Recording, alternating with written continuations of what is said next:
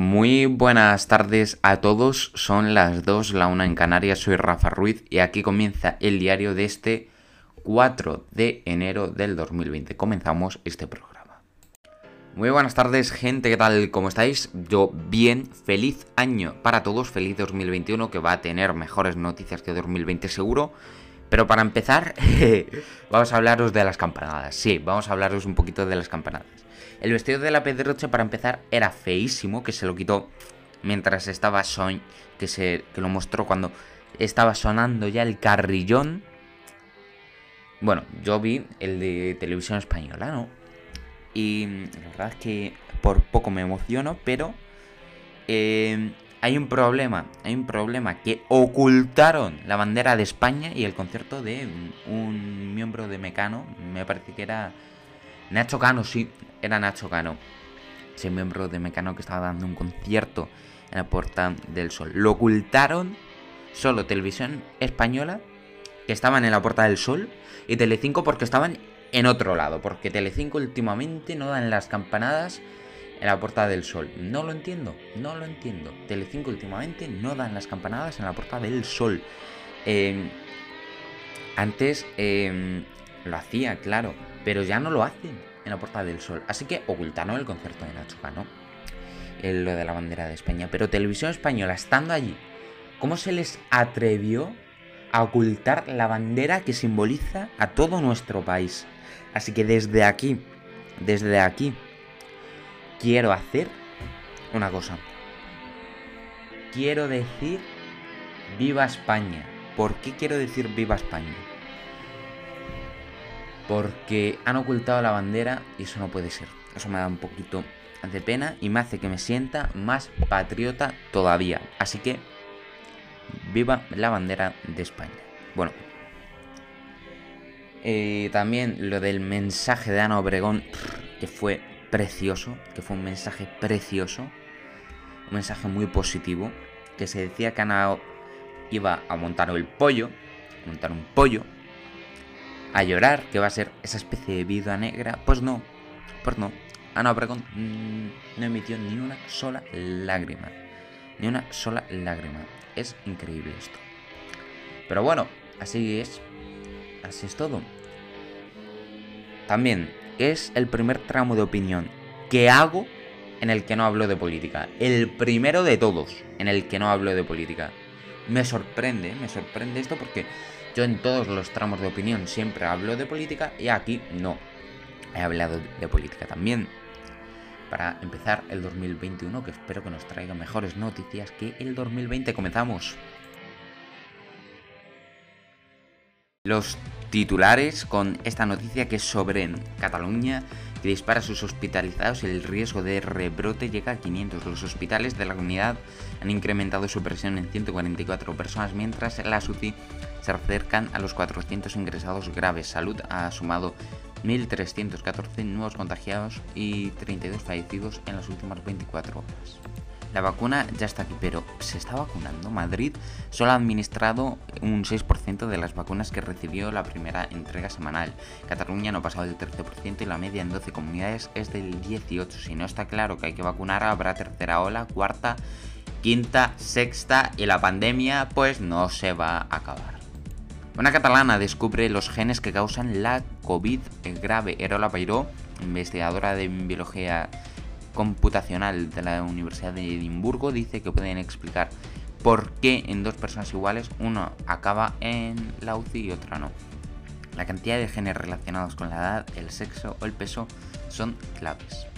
Y ahora nos vamos con otras cosas. Expedientan a un profesor de instituto por criticar al colectivo LGTBI y su bandera. Una alumna de 14 años sacó al patio una bandera arcoiris con otras dos menores, pues había hecho pública su homosexualidad. El docente le arrebató la enseña y le dijo: La bandera ofende, lo que representa ese colectivo está mal.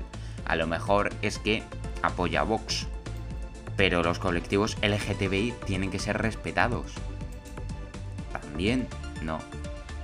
Y ahora nos vamos con el rey Juan Carlos que ayudó a su sobrino a crear un fondo de inversiones de 550 millones en Emiratos. El rey emérito, según el Confidencial, ayudó a Bruno Gómez Acebo a canalizar las inversiones de compañías españolas en los Emiratos Árabes y a contactar con las autoridades. Se trataba de atraer activos de hasta 1.150 millones para financiar obras. De esto no tengo palabras. Hay 124 eh, carreteras de la red viaria principal afectadas, además de, la de 33 de la red secundaria, sobre todo en la mitad norte peninsular.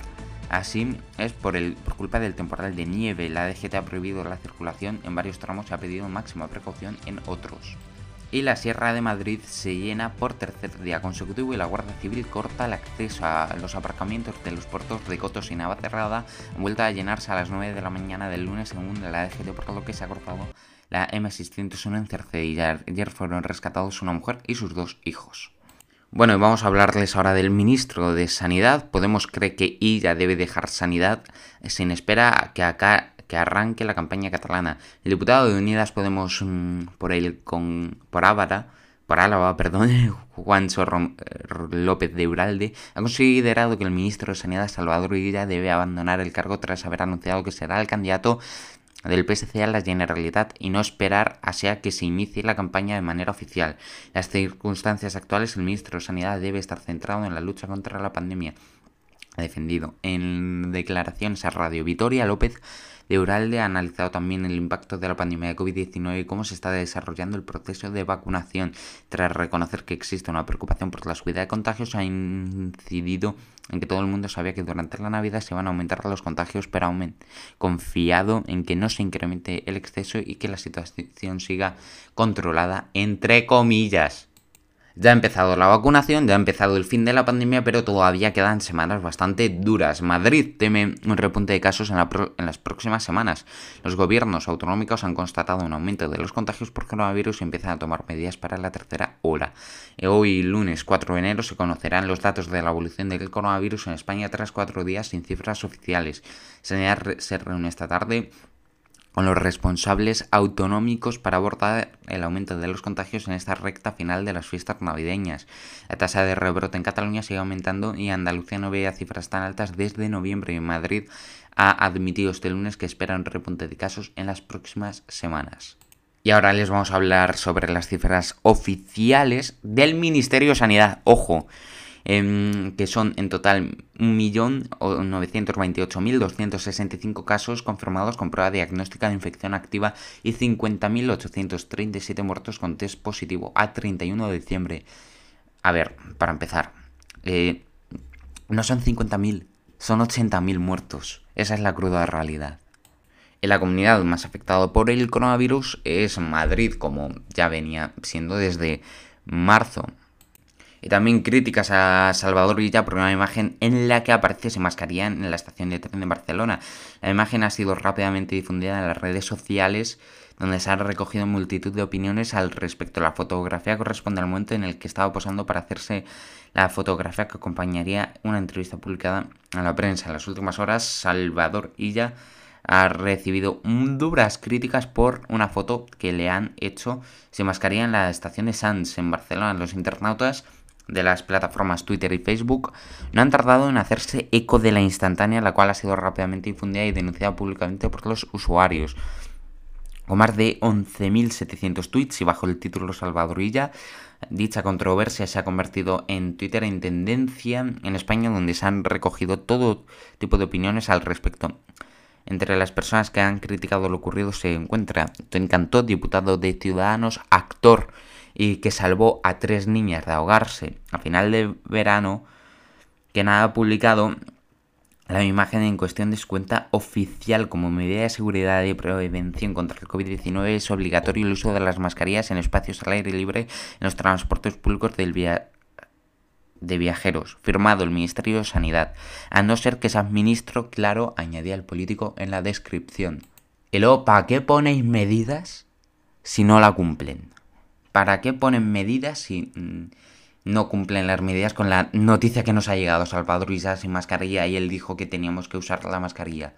Es inentendible esto, yo estoy con la boca abierta, de verdad. Eso que el gobierno decretó en España el uso obligatorio de la mascarilla para todos los ciudadanos en lugares públicos, medida que fue implementada para luchar contra la crisis sanitaria del coronavirus y evitar posibles nuevos contagios por la enfermedad. El Supremo consideró que se trataba de una medida necesaria y proporcionada para proteger la salud pública ante la progresión de la pandemia. Asimismo, España arrancó el pasado día 30 de diciembre la jornada de vacunación masiva contra el virus. La primera fase en la que el gobierno planea que reciban la vacuna 2 millones y medio de españoles. Es que, es que cuando me ha llegado esta noticia, lo de ir sin mascarilla, al menos que nos administro, yo flipo, yo flipo de verdad, estoy con la boca abierta. Y así, acabamos y comenzamos con el parque. Comenzamos con el parque. La primera portada que tenemos es la portada del país. España negocia un acuerdo militar con el Reino Unido. El gobierno quiere incluir medidas de confianza sobre Gibraltar. Beirut aún sigue entre los escombros de la explosión de agosto. Los festivos ocultan la magnitud de la tercera ola. Portada del país y ahora nos vamos con ABC. Sánchez recurre para ocultar su uso del Falcon. Alega que ante la Audiencia Nacional que es líder de la seguridad nacional para no cumplir la sentencia que le da la razón a ABC sobre sus viajes privados. Ahora nos vamos con El Mundo. Dos de cada tres votantes del PSOE se ponen a Bildu y a los indultos. Salvador Illa, candidato, ministro y no se pone la mascarilla. Qué terrible es esto, bonita, qué terrible. Ahora nos vamos con el periódico. Cataluña ha administrado el 13% de las dosis previstas, abocados a restricciones a vacunas en festivos. Vidas variadas en medio del mar. Y el Banco Central Europeo planea una moneda digital alejada del Bitcoin. Y el último periódico que tenemos aquí es La Vanguardia. La vacunación arranca en Cataluña con problemas y retraso. Salud, que ha administrado 8.025 vacunas de la COVID de las 30.000 previstas se dispone a acelerar la vacuna a partir de esta semana. Un grupo de senadores leales a Trump se propone rechazar la validación de Biden. Comenzamos los deportes. Como ha comenzado el año, pues comienza el Dakar. Sí, sí, sí, comenzamos con el Dakar. Es sorprendente porque solemos comenzar casi siempre con el fútbol. Y al Atilla gana la segunda etapa y Sainz sufre problemas de potencia en su mini. Exactamente el mismo guion que en las motos. Nasser al Atilla, que ayer penó por haber pista, había recuperado aparte de tiempo perdido ayer. Aunque a diferencia de la jugada de Barreda, en motos el Qatarí no ha sido capaz de jugar los 12 minutos y medio que dejó ayer con Carlos Sainz y Lucas Cruz. El piloto de Toyota que ha hecho una etapa de menos a más, apretando mucho en los últimos 130 kilómetros, ha aventajado al español 9,27 y a Peter Hansel, segundo hoy, en 2,35. Eso significa que Sánchez Cruz pierden el mando en la general de coches en favor de Monsieur Tata. Sí, sí. El madrileño y el catalán sufrieron problemas de potencia en el motor de su Mini. En los últimos 100 kilómetros han cometido un error de navegación. Y eso, Ahora nos vamos con los resultados porque hemos tenido partidos. El día de Año Nuevo no ha habido. Así que el día 2, Villarreal 2, Levante 1, Betis 1, Sevilla 1, Getafe 0, Valladolid 1, Real Madrid 2, Celta 0. Y el, domingo Atleti 1, Elche 0, Alavés 1, Atleti 2, Real Sociedad 1, Osasuna 3, 1, Eibar 2, Granada 0 y Huesca 0, Barcelona 1. Con esto terminamos con los Bueno, así es como acaba este primer podcast del año. Y bueno, ayer eh, por la mañana, ¿no? Eh, veía en cubos, ¿no? En cubos, eh, en el huerto, veía cubos, ¿no? hielo, que había hielo. Entonces decidí hacer una foto. Me dijeron que era carámbano.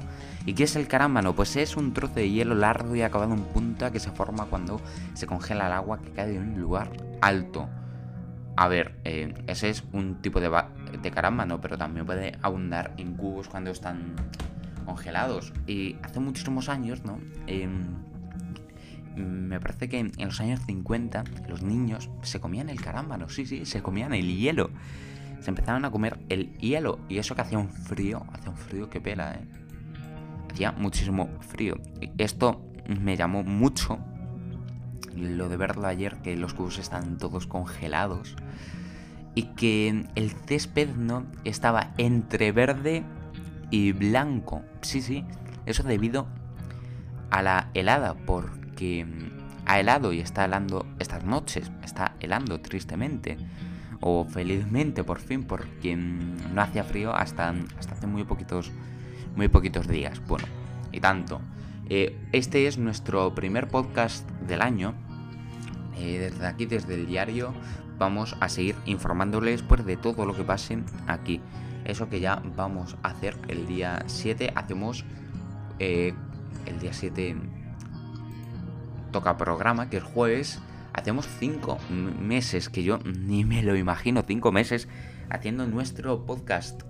Desde el primer programa que empezamos, pues que fue nada que ver con esto, pero nos ha servido un poquito para mejorar. Sí, sí, cada programa yo creo que lo hago mejor y voy a mejorar, voy a seguir mejorando. Así que bueno, eh, seguiremos desde aquí informándoles durante todo el 2021 que segundo que, que habrá mejores noticias que en el año 2020. La situación por COVID es me parece muy grave. Y eso que han bajado notablemente los contagios en diciembre respecto a noviembre. Sí, ha habido una ligera bajada de contagios, pero la situación se está volviendo a poner fea. Con esto acabamos el podcast de hoy. Muchísimas gracias por todo y hasta mañana.